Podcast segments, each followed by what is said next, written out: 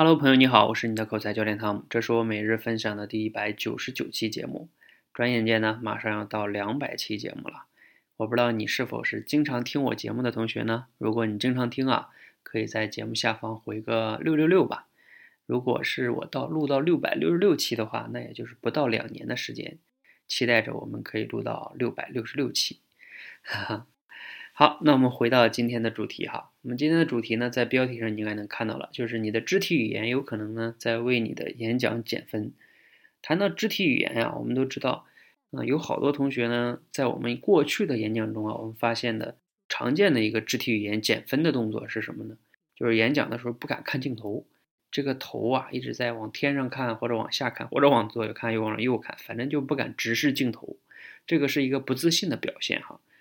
那除了这个问题以外呢，我们今天在直播演讲的过程中呢，有一个同学啊犯了另外一个肢体语言的问题，就是呢他在站着讲的时候呢，他的身体一直在前后左右的晃，而且频率还比较高。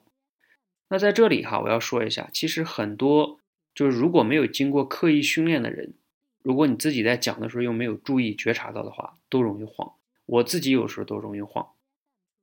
那这个哈一定是要刻意去注意的，要去改的。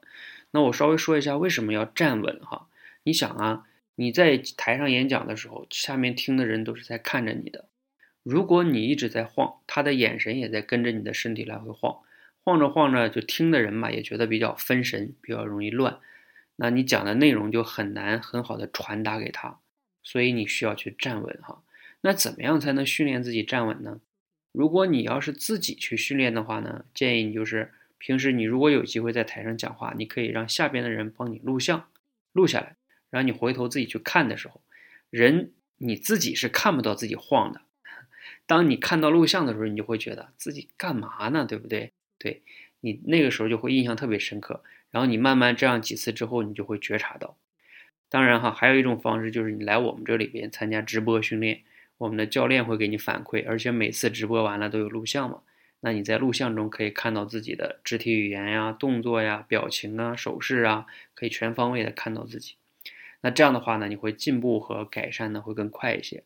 总之了，这个问题呢是一定要去注意，并且去改善的。而且改善不是说你说说就可以的，是一定要经过持续的刻意训练，你才有可能慢慢的让自己在讲话的时候身体是。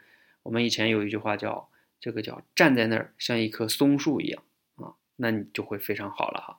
当然，我说像松树一样，也不是说绝对的就一点都不动。如果你那个演讲比较长的话，你也可以适当的比较慢一点的移动也是可以的，但不要频率特别高，这个是非常重要的一个基础哈。好，那今天呢一百九十九期节目给你分享这样一个哈，希望呢对你有启发和帮助。如果觉得对朋友也有启发呢，可以转发给他。记得，回复六六六，谢谢大家。